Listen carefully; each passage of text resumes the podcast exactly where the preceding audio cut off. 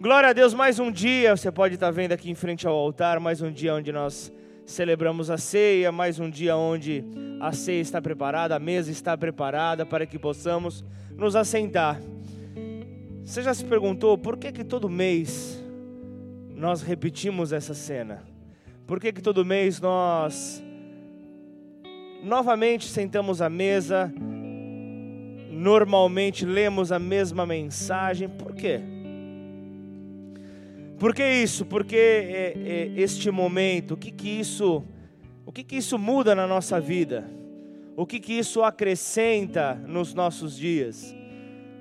Qual a transformação que vem?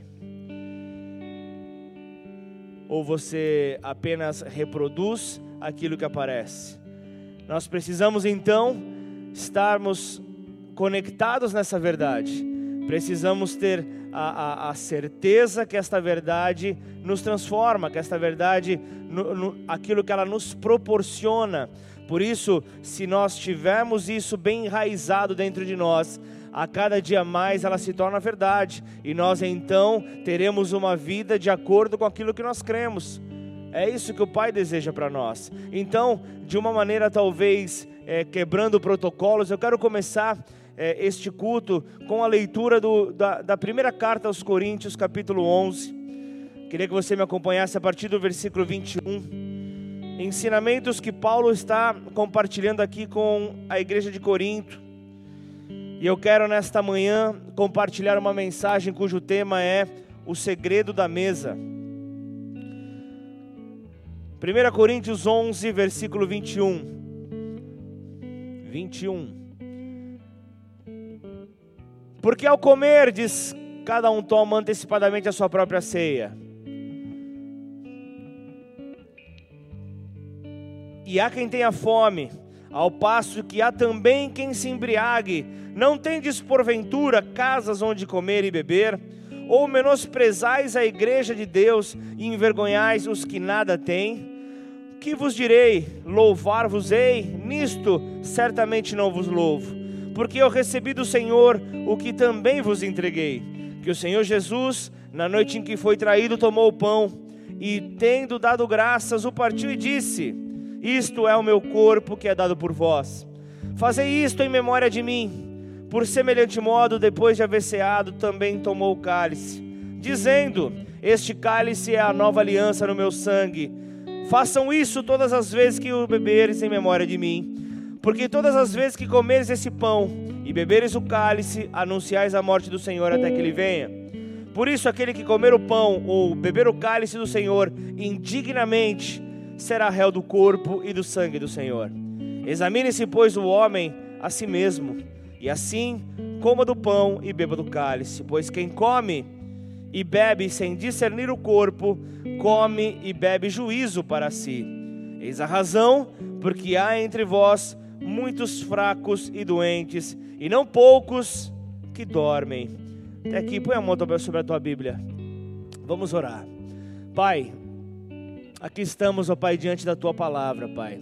Aqui estamos, ó Deus, diante da verdade que liberta, da verdade que cura, da verdade que restaura, Senhor. Por isso, ao sermos expostos, ó Deus, a esta verdade, Senhor, nós queremos, ó Deus, que todo e qualquer tipo de objeção, todo e qualquer tipo de preconceito possa cair por terra, Pai. Em nome de Jesus, ó Deus, com a, a, a nossa mente conectada ao Senhor, com os nossos corações conectados ao Senhor, ó Pai, nós queremos nesta manhã, ó Deus, sermos transformados, ó Pai, sermos mudados, ó Pai, impactados por Tua palavra. Por isso, Pai, encontra a liberdade necessária para que isso possa acontecer nesta manhã. Nós desejamos assim, Senhor, para isso, Pai, dá ordem aos teus anjos ao nosso respeito. Ah, espalha eles, ó Pai, neste salão, Pai, ao redor dele. Que o Senhor possa guardar, ó Deus, tudo aquilo que conosco se relacione. Tira a nossa mente, Pai, da segunda-feira, Pai. Tira a nossa mente desta próxima semana que está por vir. E que possamos estar conectados a este momento, Pai. A este momento santo. A este momento onde, Pai, nós temos, ó Deus, que receber tudo que o Senhor está liberando sobre as nossas vidas, ó Pai. Sabemos, ó Pai, que é o Espírito Santo quem convence do pecado, do juízo e da justiça. Mas nós também sabemos, ó Deus, que por mais que o Espírito Santo nos convença, Pai, o arrependimento das velhas obras cabe a nós. Por isso, Pai, nos auxilie a podermos ter, ó Deus, maturidade para discernir tudo que o Senhor está derramando sobre nós. E então, Pai, com a compreensão da tua palavra, Pai, nós queremos ter, ó Pai, uma mudança de vida, Pai, uma mudança que começa de dentro para fora. Ela só acontece com pessoas conscientes, com pessoas que têm uma fé contundente, Pai, com aquilo que declaram, Pai, é aquilo que vivem, Pai. Por isso, Pai, em nome de Jesus, que esta seja a nossa realidade, que ao olhar para nós, o Senhor possa ver, ó Deus, homens e mulheres, ó Pai, que dependem apenas de uma única fonte, e essa fonte se chama Jesus Cristo. Nós te agradecemos e te louvamos desde já por tudo aquilo que o Senhor vai derramar nesta manhã sobre nós. Em nome de Jesus, você que concorda, diga amém. Aleluia. Glória a Deus. Mais uma vez, bom dia. Deus abençoe a cada um de vocês que está aqui nesta manhã.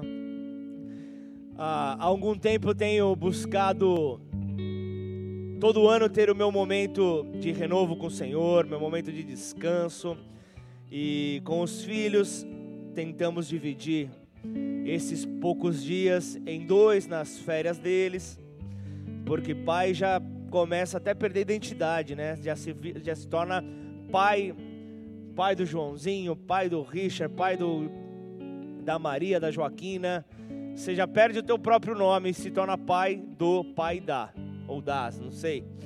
Mas diante disso, então, nós tiramos esses dias. Deus nos visitou, dormir até acordar. Não é bom dormir até acordar, gente? Sem despertador, sem preocupação, até a olheira sai, até a olheira te abandona. É algo maravilhoso. E aí voltamos, quinta-feira, o pessoal aí aprontou aí uma uma festa surpresa aí, foi meu aniversário. Agradeço a quem esteve presente. Quem não conseguiu viu, mas, mas não conseguiu vir, mas de qualquer forma desejou qualquer sorte de bênção na minha vida, qualquer coisa que você tenha desejado, eu sei que Deus ele filtra, ele faz o melhor e derrama sobre a minha vida e eu te agradeço da mesma forma.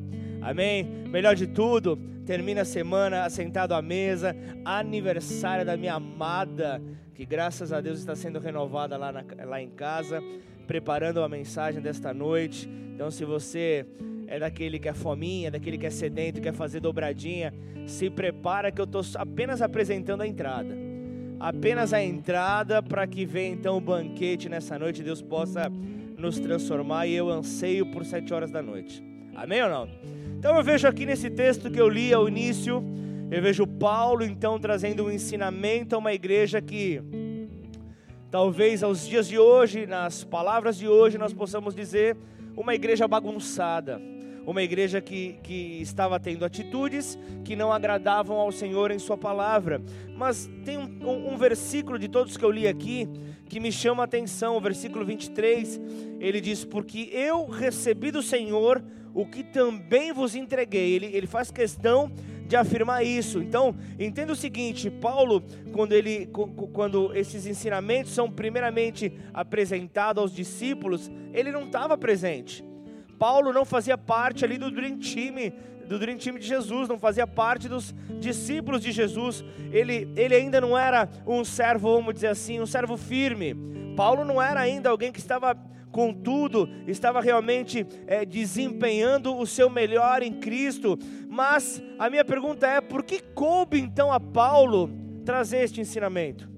Por que é que coube a Paulo então apresentar esse ensinamento? E ainda mais, por que é que Deus levanta uma pessoa assim, enquanto os outros doze que estiveram, enquanto Jesus ensinava a respeito da ceia, por que é que não foram então os discípulos os responsáveis por trazer este ensinamento?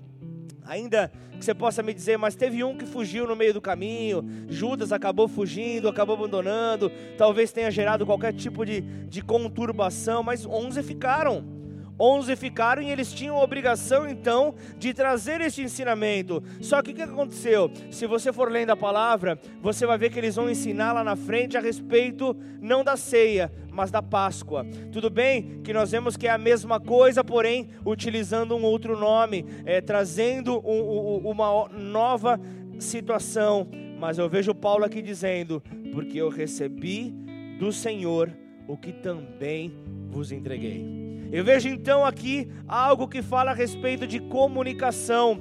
Eu vejo aqui ele, Paulo falando: tenha cuidado para não mudar nada, porque a comunicação de Deus ela se dá por intermédio de simbolismos. Deus se comunica e ele traz símbolos para isso. Você pode ver então no Novo Testamento Jesus trazendo algo prático de simbolismo através das parábolas, uma maneira clara de trazer um conceito. Então nós vemos que ele se preocupa com a comunicação, e ao fato de, de, de, eu me comunicar de maneira errada, você se comunicar de maneira errada, nós não conseguiremos a resposta correta de Deus para as nossas vidas, justamente por causa de uma comunicação errada.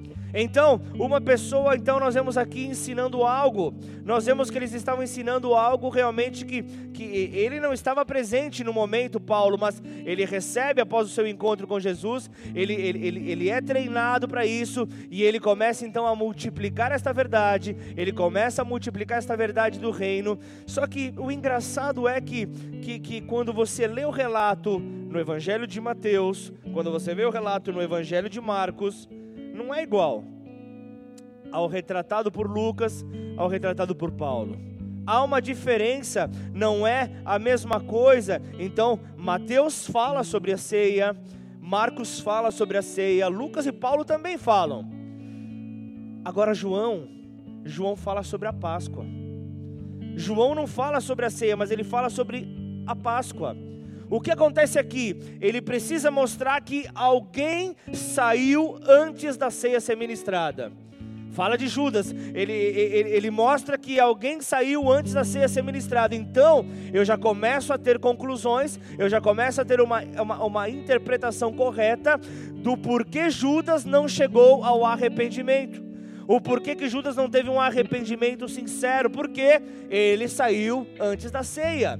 Ele saiu então antes da ceia. E o que é que eu e você precisamos entender? Que o arrependimento está em Cristo. Amém ou não? O arrependimento deu para entender ou não? O arrependimento está então em Cristo Jesus. Eu comecei falando, o Espírito Santo ele convence do pecado, do juízo e da justiça, mas ele não me leva ao arrependimento. Quem me leva ao arrependimento é Cristo. Cristo me leva ao arrependimento, é Ele quem me conduz. O Espírito Santo, Ele apenas me faz confessar o meu pecado. Ele me faz confessar o meu pecado, e agora que eu confessei, é então que eu recebo a Cristo.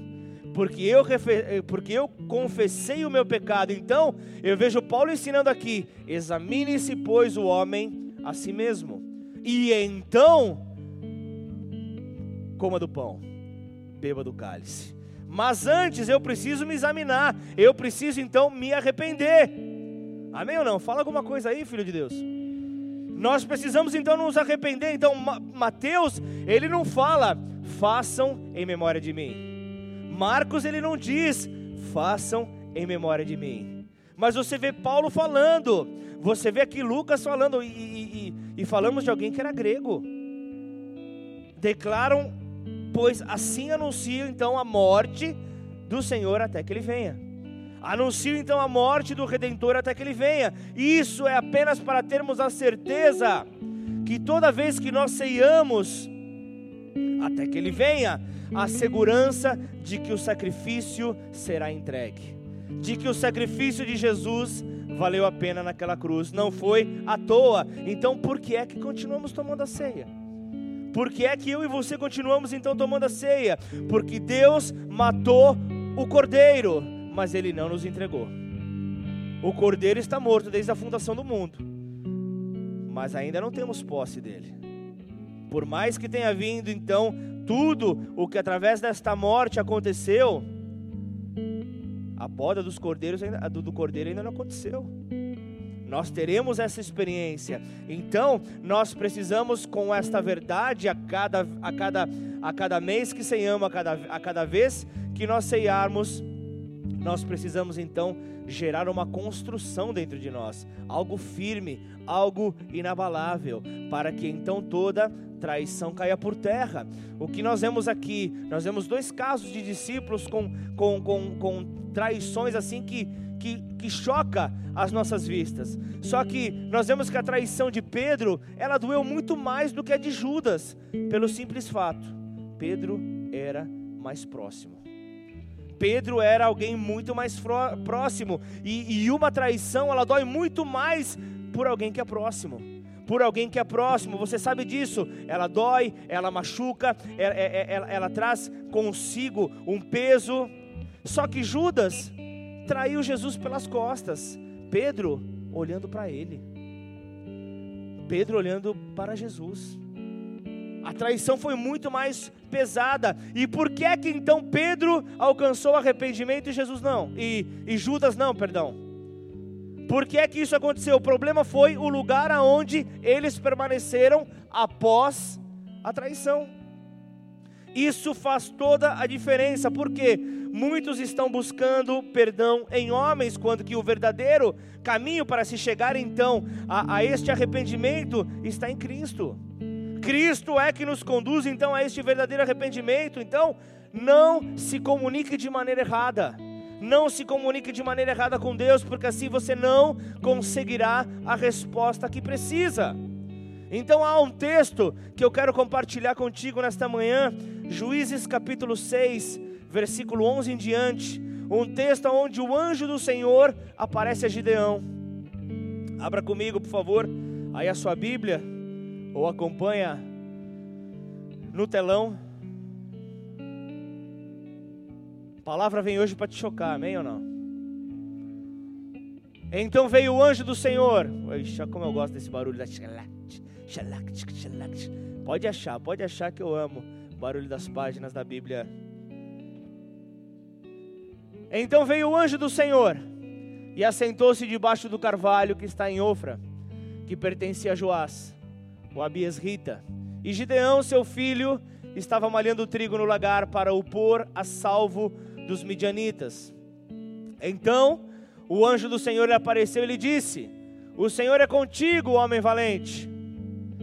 Respondendo-lhe Gideão: Ai, Senhor meu, se o Senhor é conosco, ó, incrédulo aqui, por que nos sobreveio tudo isto?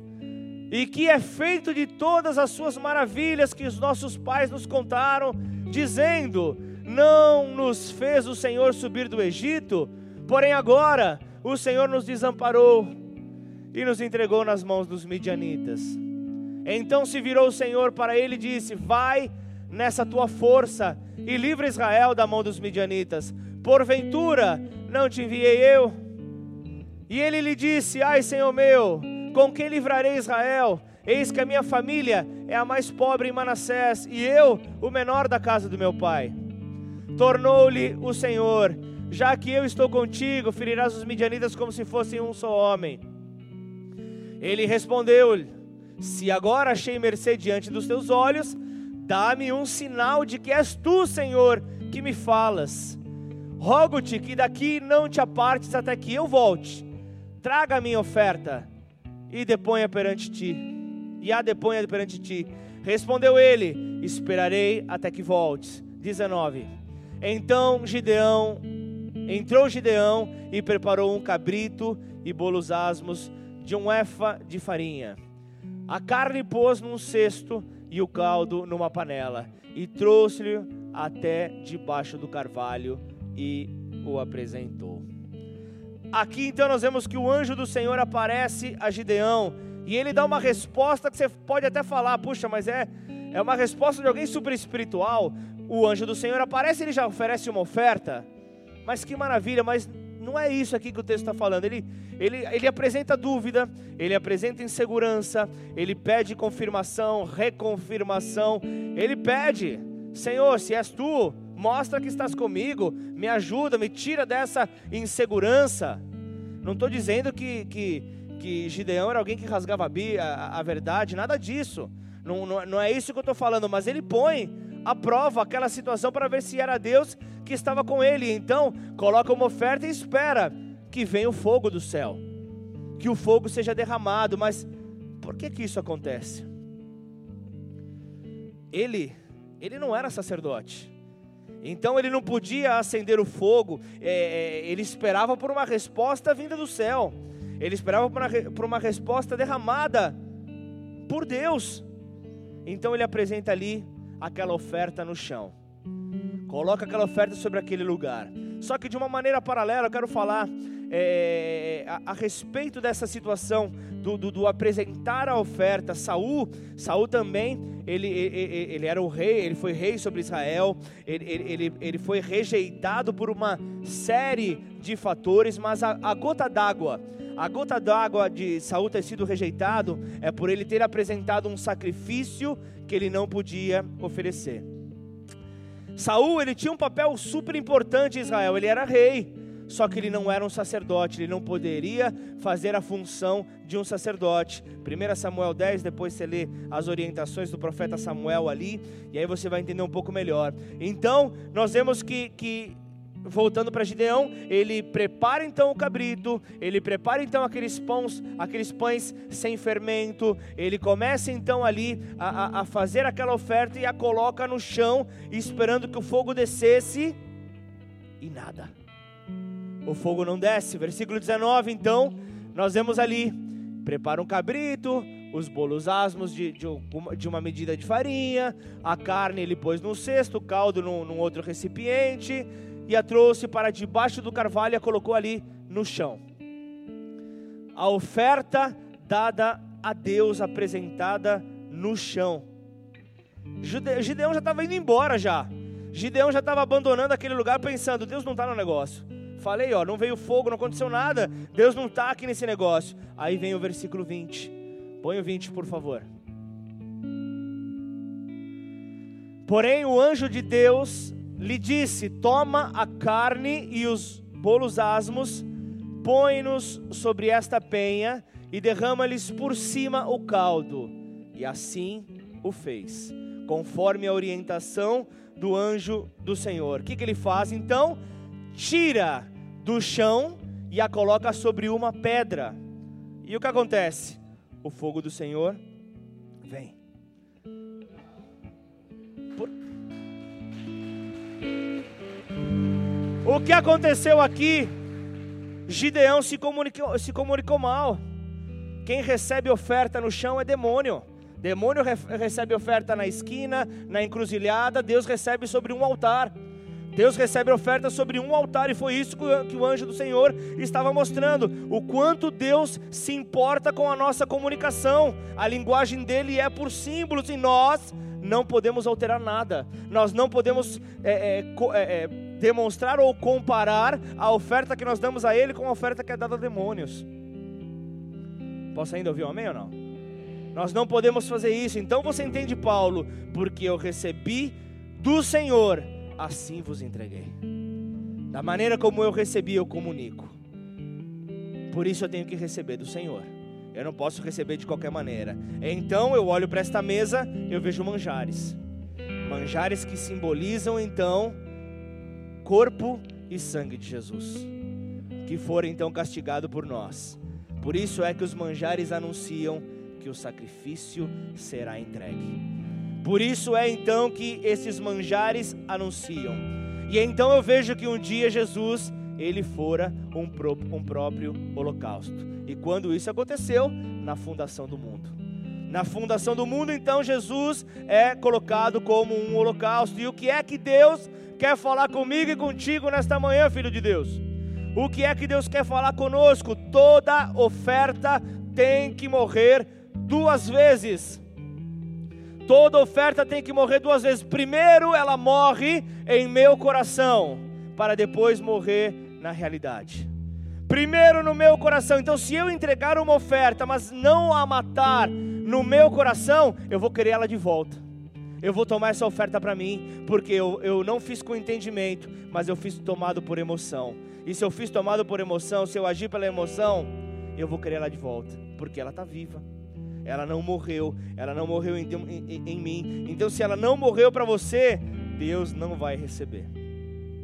Se ela não morrer para você, Deus não vai receber. Então Jesus, Jesus ele estava morrendo na cruz e quando isso estava acontecendo, ele, ele, ele, clama, ele grita, Eli, Eli, lama sabachthani. Ele começa a gritar, Deus meu, Deus meu, por que me abandonastes?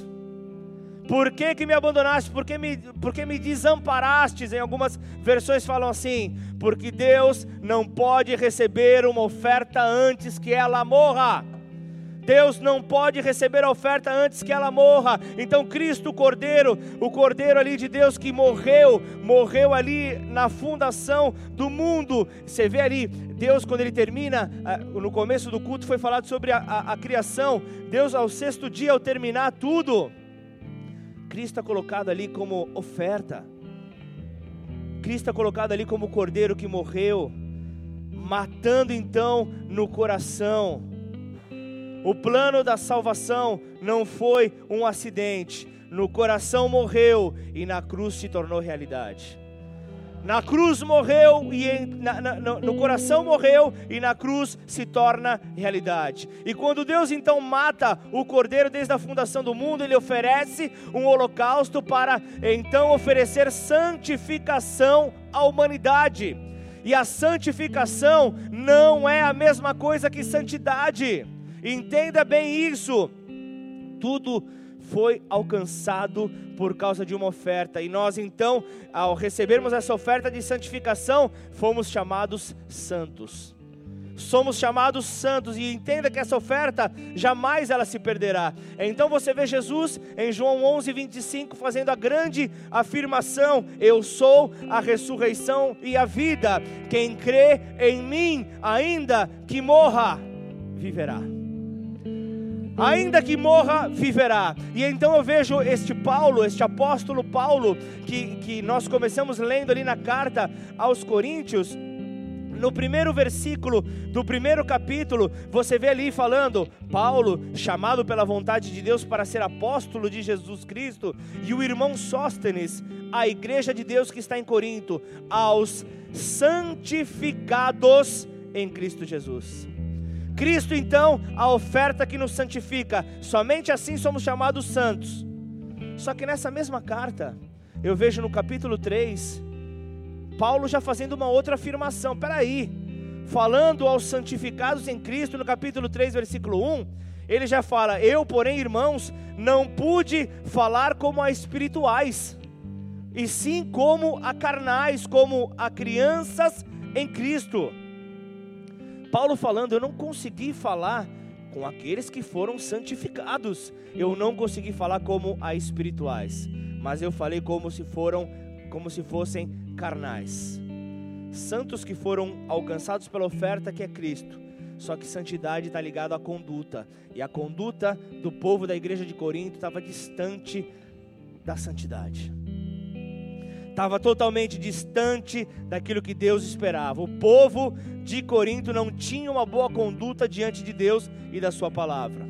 E o curioso é que Paulo, ele, ele, ele, ele, nas suas cartas, ele fazia as suas saudações, e ali nós vemos duas igrejas que ele, que ele fala, ele fala com a igreja da Galáxia, da Galácia, e ele fala também com a igreja de Corinto. A igreja da, da Galácia era conhecida como uma igreja do irrepreensível. E ele chega para essa igreja e fala: ó insensatos Gálatas. Só que para a igreja de Corinto, para a igreja daquela que tinha a conduta toda atrapalhada, ele fala: dou graças a Deus por vocês. Aí agora embananou tudo. Para os irrepreensíveis, ele os chama de insensatos. Agora, para os atrapalhados, ele dá graças a Deus por eles. Isso prova que Deus, ele prefere aquele que faz errado do que aquele que crê de maneira errada. Porque aquele que, que, que, faz errado, você ensina o caminho certo, ele corrige a sua rota. Agora, aquele que crê errado se torna um inimigo da fé. E esse inimigo da fé não perca tempo conversando com ele, porque você vai se desgastar, você vai se cansar e vai ser só motivo de dor de cabeça. O inimigo da fé não tem nada para fortalecer. Então, nós vemos que Deus ele oferece então o cordeiro, não pelo pecado, mas ele oferece por santificação da humanidade. Nós estamos aqui na mesa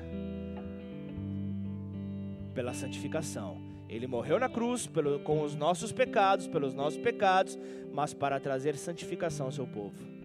Para trazer santificação, então, à, à, à humanidade. E desde o princípio nós vemos o quanto ele, ele observa a comunicação que os seres humanos apresentam. Você vê ali o primeiro caso de homicídio na Bíblia, você vê o caso de Caim e Abel, você vê Caim trazendo então uma oferta dos manjares. Agora você vê Abel trazendo a oferta dos sacrifícios. E o que acontece? Caim foi rejeitado. Abel, ele foi aceito. Então, o que aceita ou o, o que Deus aceita ou rejeita não são as ofertas, mas são as próprias pessoas, a maneira como eles apresentam. Então, faça o correto e você será aceito. Amém ou não? E então que a verdade esteja inserida em você. Mateus 13, versículo 11 diz: Porque a vós outros é dado conhecer os mistérios do reino dos céus, mas aqueles que não lhes é não, mas aqueles não lhes é concedido isto, pois ao que tem se lhe dará e terá em abundância, mas ao que não tem, até o que tem lhe será tirado. Então entenda que foi para os discípulos, foi para os discípulos dado o conhecer dos mistérios do reino dos céus. Mas para as multidões, isso não foi concedido. Para as multidões está o plano da salvação. Agora, para os discípulos, estão os mistérios do reino. Para os discípulos está aquilo que é profundo. Então, eu vejo aqui uma, algo muito claro. Não sei se você é, tem medo de pensar dessa maneira, mas as multidões são separadas dos filhos. Os filhos têm um lugar, as multidões têm outro lugar. Puxa, pastor, agora você foi longe, porque Deus, ele não faz acepção de pessoas. Eu concordo com você. Mas ele amou Jacó. E ele rejeitou Esaú.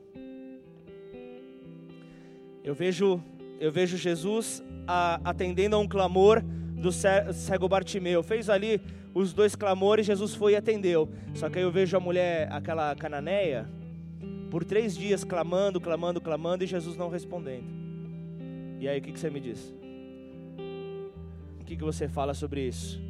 Isso gerou tal constrangimento que os discípulos chegaram e Jesus falou: Jesus, mestre, tá esquisito o negócio, tá pegando mal. A mulher está clamando aqui há três dias, o senhor não, não foi falar com ela ainda. Então o que, que acontece? Naquela hora Jesus vai até a mulher cananeia. E o que, que isso simboliza para mim e para você? O que é, que, o que, é que, que, que isso nos mostra? Que Jesus, ele responde à intercessão dos seus discípulos pela multidão.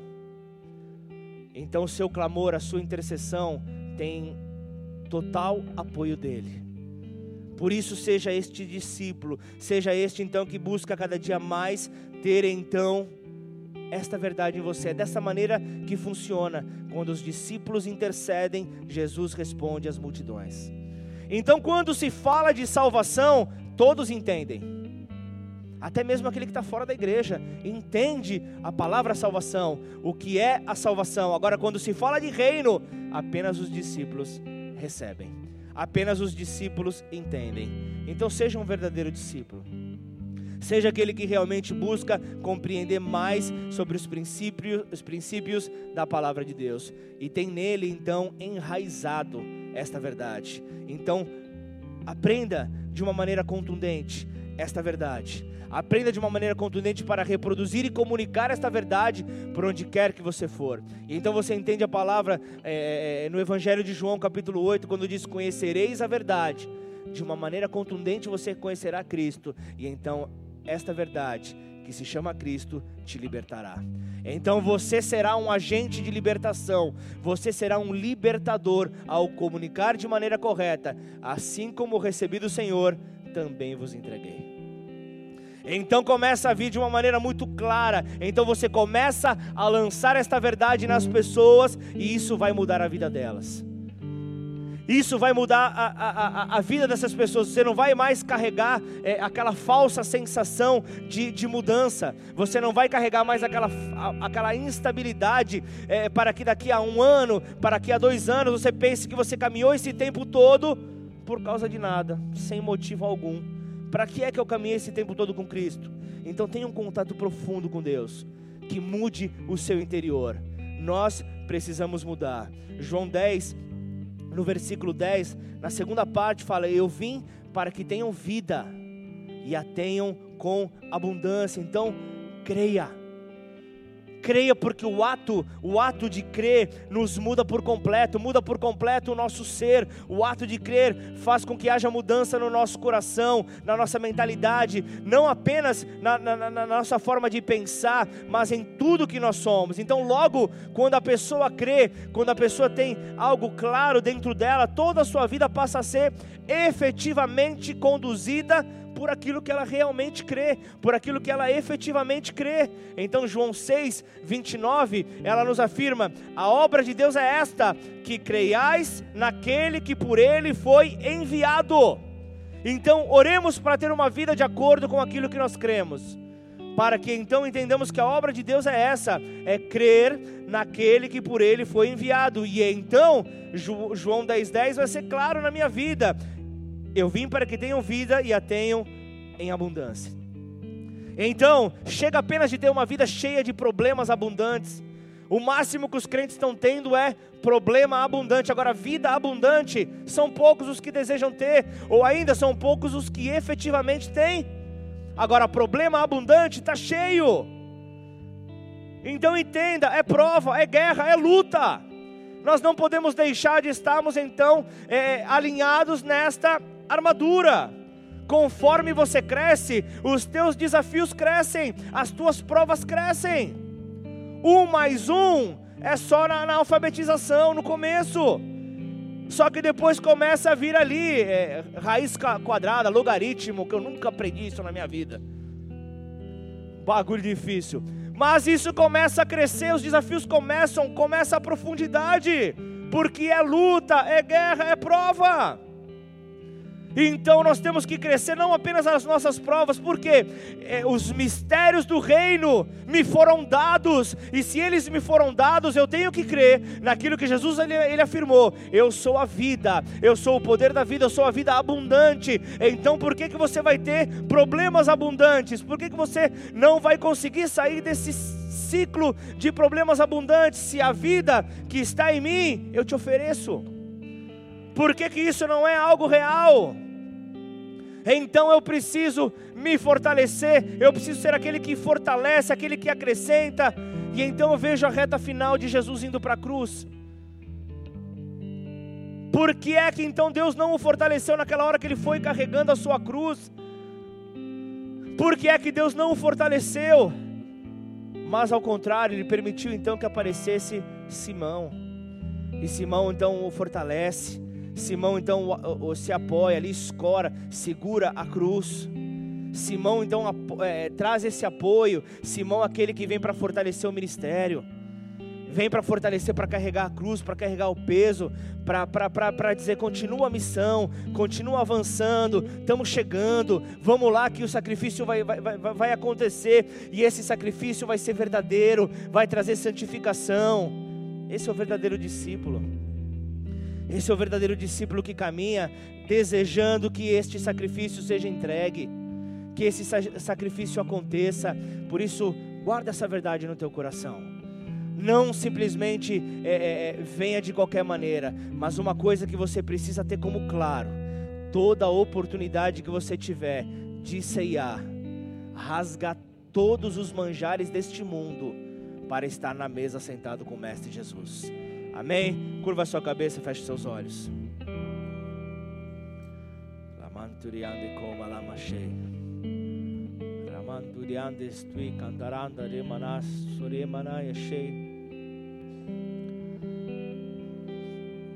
Jesus nesta manhã,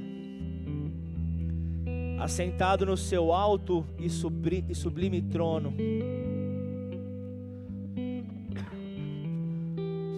Ele olha para o seu povo à espera da resposta correta, à espera da comunicação correta. Jesus então se alegra com a palavra multiplicada, se alegra com a nossa exposição a Sua palavra, a Sua verdade. Porque uma coisa é certa: aquele que é exposto à palavra de Deus, ou vê a sua natureza pecaminosa, vê a, a sujeira que há em si e foge para outros lugares, ou deseja uma mudança. Não dá para ficar indiferente diante dessa verdade, da, da exposição dessa verdade. Por isso, Pai, que essa verdade possa trazer transformação esperada pelo Senhor nas nossas vidas, ó Pai. Sabemos que a tua palavra, ela não volta vazia, mas antes ela cumpre com o propósito estabelecida por Deus ao, ao lançá-la, ao lançar a palavra sobre a terra. O Senhor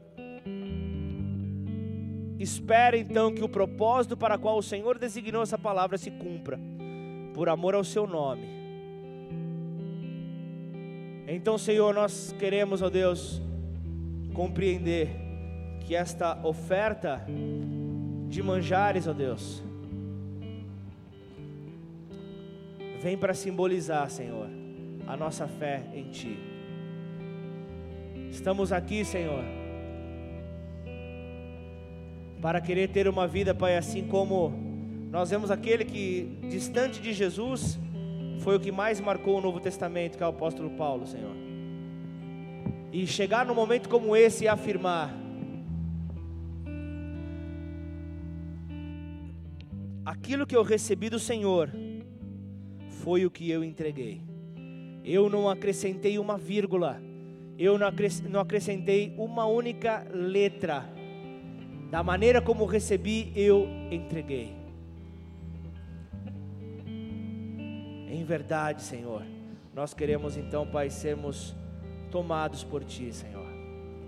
Nos ajuda, Pai, a, a fazer a diferença. Nos ajuda, Senhor, a podermos, ó Pai, efetivamente viver esta verdade, Pai. Viver, ó Pai, os Teus sonhos para as nossas vidas, ó Deus não foi um acidente a morte de Cristo, não foi um erro, não foi um engano, mas antes, Senhor, nós precisamos, ó Deus, desta verdade nas nossas vidas, ó Pai. Nós precisamos então que o Senhor possa realmente, Pai, ser engrandecido, Pai, por intermédio, Pai, da nossa fé. Por intermédio, Pai, da resposta que nós damos, Senhor, diante, Pai, de cada de cada resposta, Pai, às adversidades que este mundo, Pai, nos apresenta. Senhor, é, não é nos momentos de glória, não é nos momentos de alegria, onde o Senhor é engrandecido, mas é diante das tribulações, diante das adversidades, a resposta que nós damos, ó Pai, fiel àquilo que nós cremos, é que fará toda a diferença, Pai. Por isso, Senhor, nesta manhã, antes de nos assentarmos à mesa, Pai. Em nome de Jesus, ninguém pode ficar de fora, Pai. Em nome de Jesus, Senhor, ninguém pode fugir desta mesa, Pai. Por isso, esta mesa é um, é um, é local onde nós, é, é, ao recebermos desta palavra, desta verdade, nós somos então tomados, ó oh Deus, por uma certeza do caminho que nós devemos seguir. E então nós tomamos a decisão assentados à mesa, de demonstrarmos o arrependimento das nossas velhas obras, o arrependimento das nossas falhas, ó Pai, cometidas, ó Pai, muitas vezes pela nossa falta de conhecimento, Pai. Que não seja por crer de maneira errada, mas que seja pela falta de conhecimento. Sabemos que o Senhor nos afirma por intermédio do seu profeta que o povo ele perece pela falta de conhecimento, mas a partir do, a partir do momento em que o conhecimento é compartilhado, isso já não há mais falta. Então nós temos que tomar esse conhecimento como transformação. E então, Senhor, desejamos estar na mesa contigo. Para diferente daquele momento onde Pedro, mesmo olhando ao Senhor, negou te conhecer. Nós queremos assentado à mesa, olhando aos teus olhos, nós queremos, ó Pai, reafirmar a nossa fé. Nós queremos reafirmar tudo aquilo que nós temos aprendido, Pai para darmos a resposta correta a esta terra em que nós vivemos, ó Pai. Aqueles que são chamados santos começarem então a ter uma vida de conduta santa para a tua glória, Pai. Por isso eu quero nesta hora poder dar o privilégio, a oportunidade. Aquele que entrou nesta manhã, não importa se hoje foi a tua primeira vez, não importa se você já vem caminhando, mas eu quero dar a oportunidade a você que ainda não entregou a sua vida por completo a Deus. Você que ainda, seja em qualquer circunstância, ainda tem o controle da tua vida em tuas mãos. Larga isso. Deixa Deus tomar conta. Deixa Deus conduzir. Deixa Deus então traçar os, os passos que você deve dar. Nesta total dependência de Deus, é que nós podemos então ver a transformação nas nossas vidas acontecer de dentro para fora. Então, se você é uma dessas pessoas que deseja nesta manhã afirmar ou reafirmar a tua aliança com Cristo, com Deus Pai, esta é a tua hora, então tenha uma atitude diferenciada. E aí do teu lugar eu vou pedir, levanta tua mão bem alto. Eu quero fazer uma oração pela tua vida e a tua resposta é esta esta demonstração de desejo por querer mostrar ali que você está aqui. Senhor, eu quero chamar a tua atenção. E eu não posso chamar a tua atenção apenas, Senhor, é, é, é fechado, apenas em pensamento, ainda que o Senhor seja o único a ler os nossos pensamentos. Eu preciso chamar a atenção, eu preciso fazer uma comunicação, e essa comunicação ela se dá de maneira pública. Esta é a maneira correta. Eu não quero comunicar como o Gideão estava querendo comunicar aquela oferta, mas eu quero comunicar após ter a exposição do anjo do Senhor e a orientação correta. Então você que levantou sua mão aí no teu lugar, fica de pé no teu lugar. Faça então deste momento o momento do teu reposicionamento em Deus.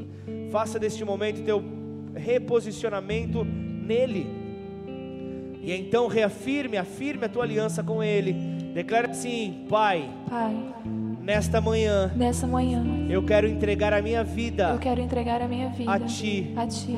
Da mesma maneira Da mesma maneira que o Senhor que o Senhor entregou o seu filho Jesus entregou o seu filho Jesus para morrer na cruz, para morrer na cruz pela minha santificação, pela minha santificação e ao terceiro e dia ao terceiro dia ressuscitar ressuscitar dos mortos, dos mortos e o levar e o levar à direita de Deus à Pai. direita de Deus Pai. Então, E então eu coloco a minha vida eu coloco a minha em vida tuas mãos, em tuas mãos, morrendo correndo e ressuscitando e ressuscitando para a tua glória. para a tua glória. Eu reconheço Eu que reconheço Jesus Cristo que Jesus Cristo é o único que pode mudar a minha vida. é o único que pode mudar minha E vida. eu reconheço eu reconheço a Jesus a Jesus como meu único como meu e único suficiente e suficiente Senhor e Salvador. Senhor e Salvador. Escreve o meu nome Escreve meu no nome livro da vida. no livro da vida. E a partir de hoje, E a partir de hoje muda a minha história, muda a minha história, muda o meu caminhar, muda o meu caminhar, muda o meu falar, muda o meu falar, muda o meu pensar. muda o meu pensar. Em nome de Jesus. Em nome de Jesus. Pai, em nome de Jesus, Senhor, em arrependimento aos nossos pecados, ó Deus, nós nos colocamos diante de Ti, Senhor. Eu coloco cada um dos Teus filhos que nesta manhã, Senhor, se entregaram a Ti, Senhor. Por isso, Pai, vem, muda a nossa história, muda a história dos Teus filhos, firma os Seus passos, ó Deus, na rocha eterna que é Jesus. E então possamos ter, ó Deus, uma conduta diferenciada, uma conduta que, que, que realmente afirma a, a, a expressão santificados por Deus. Nós queremos assim, Senhor, agir de maneira santificada. E conforme nós agimos de maneira santificada, nós contagiamos aqueles que estão ao nosso redor a agirem de maneira santificada. Por isso, Pai, com a certeza de que o seu plano não falhou, o seu plano não foi frustrado, nós queremos então, Senhor, te agradecer, dando toda a honra, glória e louvor a Ti, Senhor, em nome do Teu Filho amado Jesus. Amém e amém. Glorifica o nome do Senhor aí do teu lugar. Aleluia. Queira se assentar, por favor, nós vamos entrar neste momento de celebração da ceia na mesa, mas eu queria antes falar com você que hoje nos visita, você hoje que entregou a sua vida ao Senhor Jesus.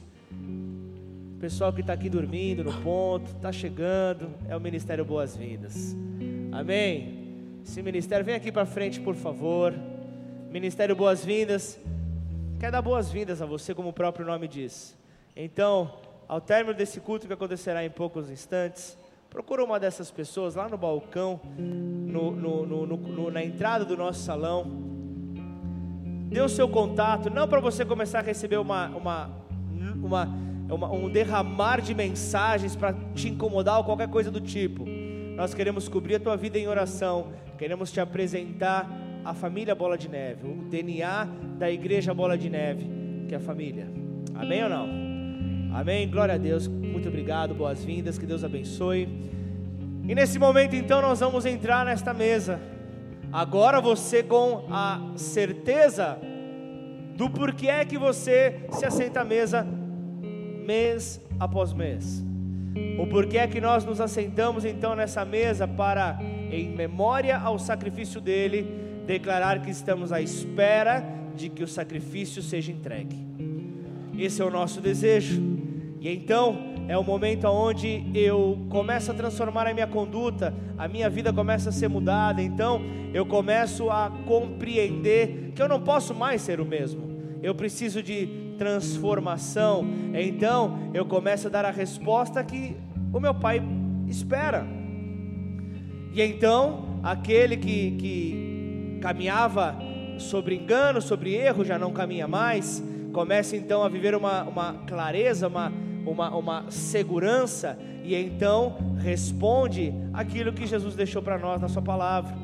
Entre os ritos, entre os dois ritos deixados por Jesus, está a Santa Ceia está a ceia do Senhor, está ali o momento onde nós fazemos aquilo que foi explicado nesta manhã. E então nós podemos também ter o privilégio de, antes de entrarmos à mesa, de mergulharmos nas águas do Senhor, de mergulharmos então nessa sepultura para que o velho homem, a velha mulher seja realmente lançado ali para que o novo homem, a nova mulher possa renascer em Cristo Jesus. E então temos este poder de vida abundante sobre as nossas vidas. E então nós vemos esta verdade escrita, João 11, 25. Ainda que esteja morto, viverá, porque Ele é a ressurreição e a vida. Conforme você receber do pão e do cálice, eu vou pedir para você se colocar de pé. Por isso, antes eu quero consagrar esta mesa.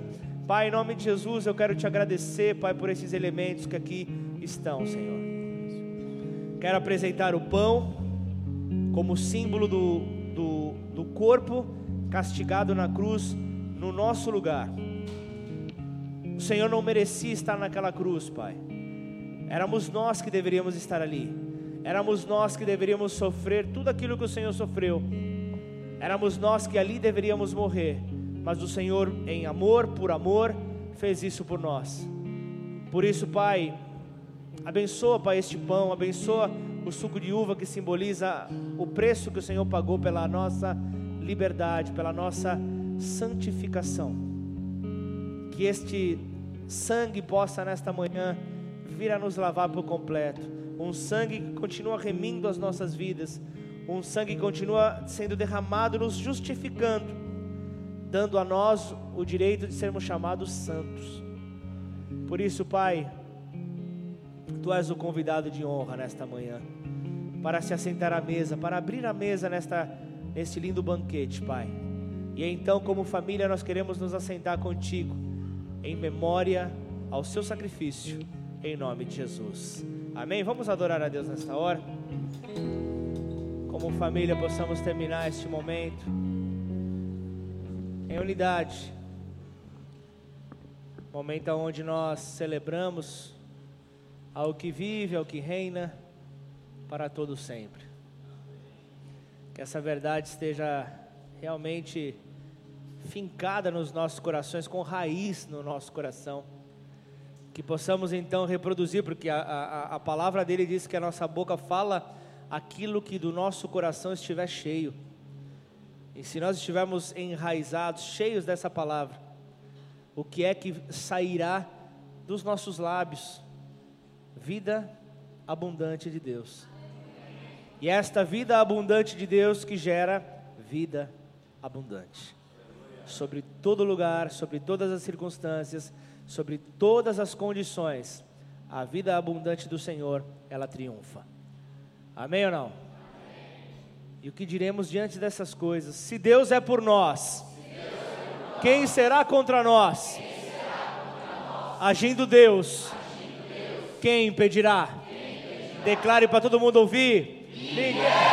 Aleluia, oremos todos juntos. Pai nosso que estás nos céus, santificado seja o teu nome.